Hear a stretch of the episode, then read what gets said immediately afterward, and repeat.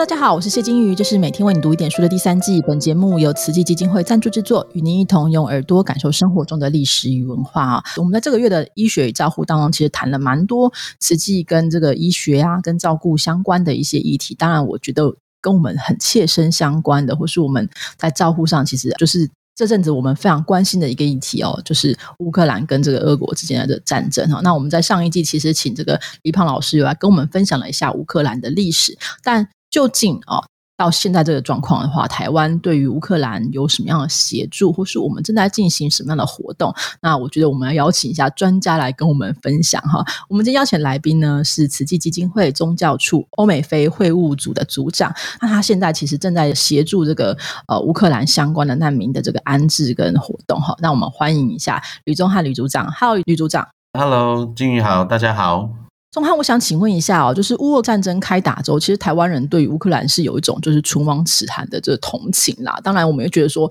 很努力哈，在这大国的禁足之下能够生存下来是很不容易的事。台湾其实也捐了很多物资跟金钱。那当然，实际是一个在这个救援上其实非常娴熟的一个组织，所以这个整个救援计划当然就是不是说我们把钱给他们就算了哈。那整个策略会怎么样去拟定？最一开始，其实战争后大概三四天，上人都很关心哈。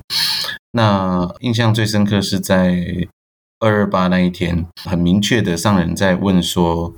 目前的进度怎么样？那有有没有已经拟定出任何的方向？嗯嗯。那所以那个是一个很直接的时刻。其实从那个时候开始，上人的很多的开示都是很关键的，就是会因为上人对一个事情的。看法哈，会让我们马上产生出了更多明确的方向。因为有些时候我们自己没经历过战争，然后没有这样的一个人力哈。刚好在当时有一位大爱台的前同仁，她嫁给波兰人，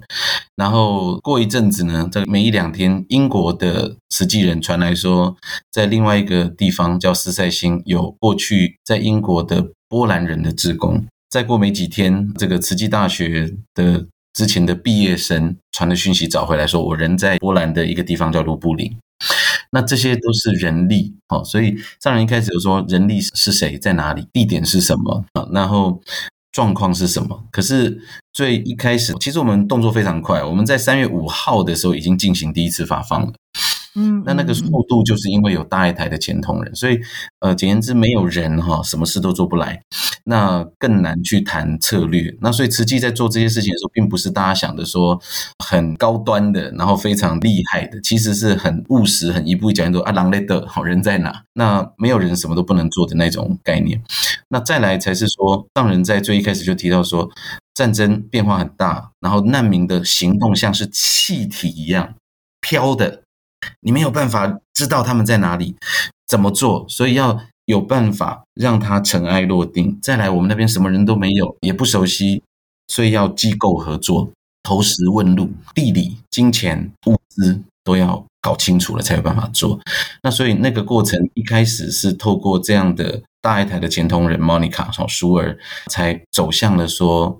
要用什么样的物资，用什么样的一个。地点作为我们最主要的核心，先锁定了有人的地方，就是刚刚讲的这位莫妮卡所在的波兹南，以及慈济大学的学生所在的卢布林。但是到后面，它会发展会变化。当越来越多的因缘在华沙出现的时候，那我们的发放也就进展到华沙。所以比较像是它还是要边走边整队，没有办法一次到位，但是。能够透过上人给我们的方向，了解了这个难民的一个需求哈。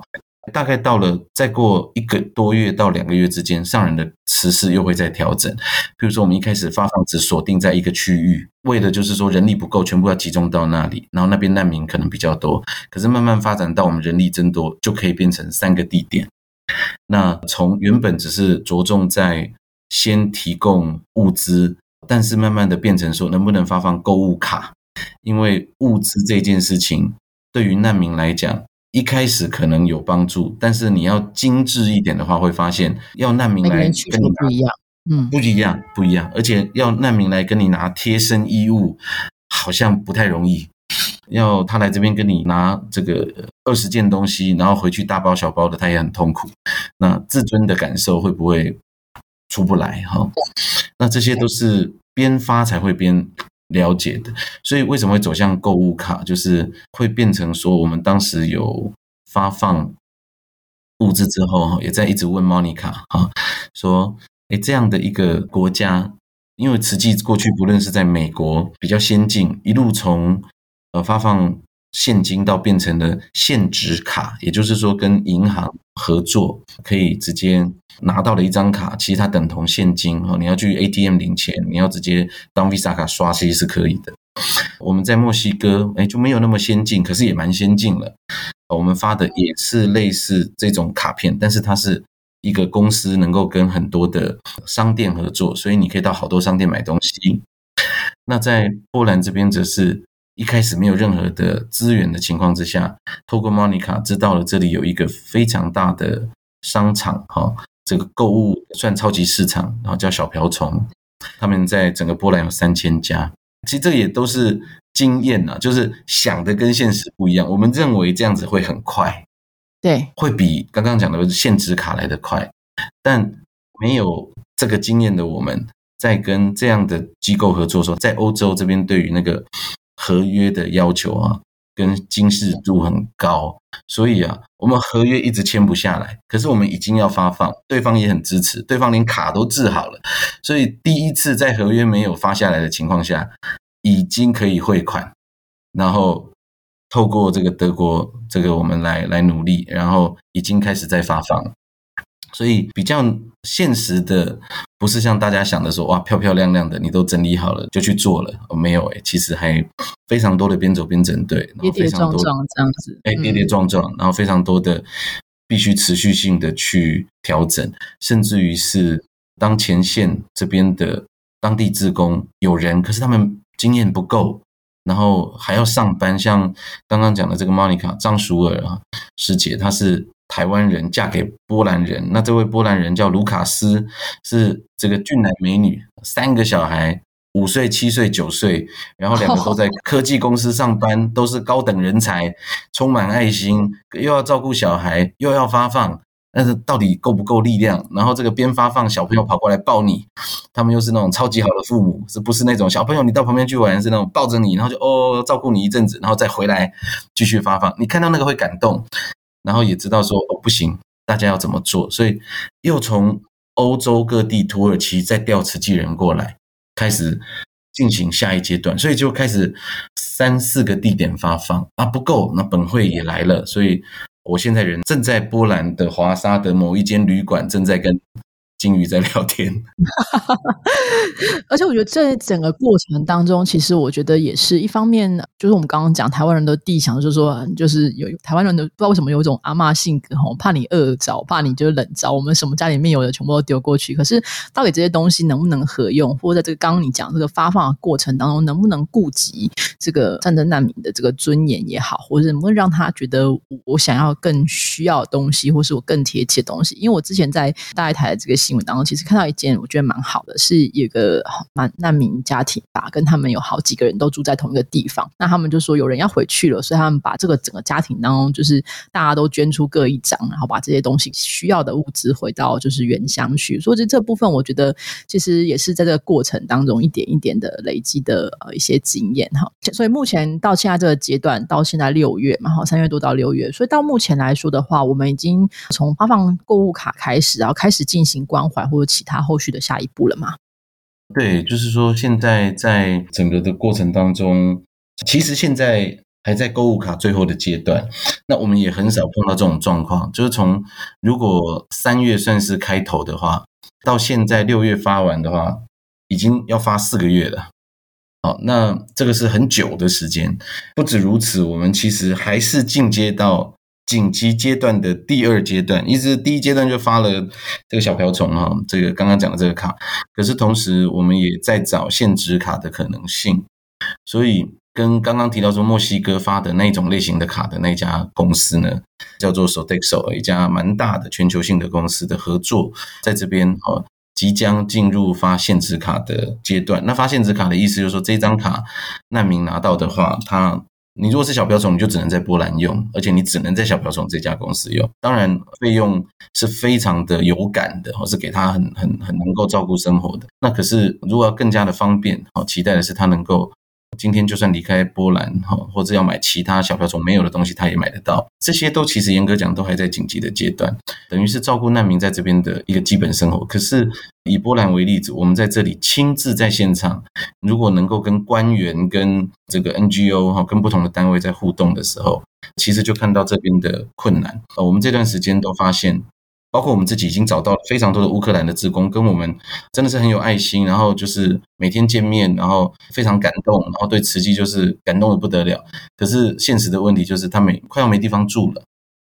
嗯嗯，他会失去房子，他会失去住宿，因为波兰人把家里都打开给人家住，可是要人家撑多久？其实波兰人也会累，然后物价整个上涨，波兰人也会撑不住，所以。其实说真的，乌克兰人没有办法再继续住在波兰人的家。这个从旁观者的角度，倒不会觉得这是波兰人有任何的不合理的地方。对，因为毕竟四个月很困难呐，对，很困难的。对，那怎么样让乌克兰难民有地方住？像我昨天才跟波兹南市的副市长沟通过，其实他们也真的是没配包，没办法，不知道怎么做，都还在思考。所以真的是对于政府来讲，这也是很 shocking 的一件事情。那。嗯，教育的开始没有很多学生可能会不容易有有空位读书了。那乌克兰妈妈们找不到工作了。那这些中长期会发生的问题，呃，其实很多是政府要去做的。那以像慈济这样的一个 NGO 能够着力的非常有限。呃，尤其我们在这连个注册办公室都还没有的情况下，可是我们还是期待能够找到一个着力点。那也很感恩，就是说慈济在这段时间跟全球有十一个机构有合作，哈，这样的一个合作，当然有的在摩尔多瓦，有的在罗马尼亚，那蛮多是在波兰，那或者是说在世界各地，可是他会投注他们的资源，一起来协助乌克兰的难民。那真的能够像在这样的 case 里面去帮助到在波兰的乌克兰人，其实还是要借重在波兰的 NGO，对当地团体，嗯，是，所以像这个波兰的零一会，哈。那这是一个天主教机构，其实我们做了非常多跨宗教的合作，那也都呃合作的非常的愉快，这样子，因为大家的方向跟那份爱心是超越种族跟宗教跟国界。那这个以林议会为例子啊，他跟我们的合作，他就有比较清楚的区域，他在这边都有经验、有人脉。那呃，甚至于可以有比较多的一些社会资源、医疗嘛，哈，然后他们已经聘了这个自己有自己的职工，那自然就能够招呼在地的难民，类似像这样子。那我们也期待能够照顾已经跟我们一阵子的这些乌克兰难民，他们能不能够被所谓的 empower，就是说他们变成我本来是嗯，哎，我有个着力点，我能够发挥，我手心向上变成手心向下。啊，变成本来我是被慈济帮助的，可是这一两个月我都在陪你们发放，那你们给我这个生活费，也就是说以工代赈哈。慈济本来就要帮助你，可是鼓励你，你应该一起来做事，你帮助自己人，然后你也自立，你也站起来，你也成为一个本来是觉得自怨自艾的，变成说，哎，我非常有用，我非常有爱心这样子。但是要进入接下来三个月、六个月。我们正在努力，就是要有 program 让他们做，然后这边也要有人照顾他们。也就是当我们在一个人生地不熟的国家，没有可以承担起来的人的时候，就会比较辛苦。那所以很感谢，在波兹南哈，还有一个地方叫 Opley 哈，Opley 都有。这样子，台湾人嫁给 波兰人的一个，然后又很有爱心，然后跟慈济又很投缘，一起在做事的当地的这样的夫妻，那期待华沙也能够打造这样的一个未来。所以，确实就像您讲说，哎，这个阶段发放卡片啊，两种不同的卡片发完了之后，后面就要有更多后续的思维。那至于说真的能够在波兰长期的帮助乌克兰人吗？呃，目前观察非常多的挑战。那尤其很多是需要政策跟社会资源，那这个就要再做一阵子的观察。是这部分的话，我觉得可能跟他们当地的这个移民的讨论有关，因为像德国之前其实也是收容了很多难民，结果内部其实造成了蛮大的问题哈。那波兰到底能够撑多久，或者说现在战争的情况能不能够早日让这些难民能够回到家？回家之后还可以做什么，或是我们台湾可以在这个过程当中可以再做些什么事情？这我觉得都是需要观察的。那所以听起来的话，就是我们从前面的第一开始这个发放这个紧急救急的这个物资跟卡片之后，接下来部分可能开始寻找一些在地的组织，还有一些在地的波兰人的这个难民，因为毕竟。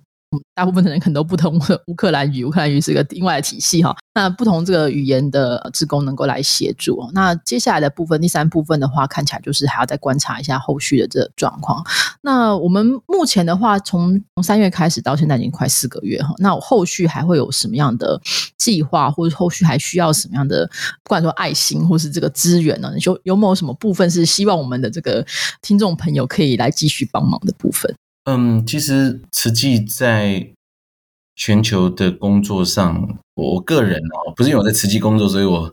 那个自卖自夸，是因为我理解了他，我投入这份工作，我更觉得在这里的这份工作是有无可取代的价值。呃，你很少看到一个组织的所有的善款的来源是来自世界各地，然后。小额捐款这么多，然后有人挖秋葵哈，甚至于这一次为了乌克兰的难民，因为我们过去帮助了许多贫困的国家，非洲的莫桑比克、美洲的厄瓜多，然后加勒比海的这个海地，这些是穷到你快昏倒的国家，尤其像海地、莫桑比克，可是被慈济帮助过的，或者是与慈济一起同在的。这些当地人民，他们捐出一点点、一点点的钱，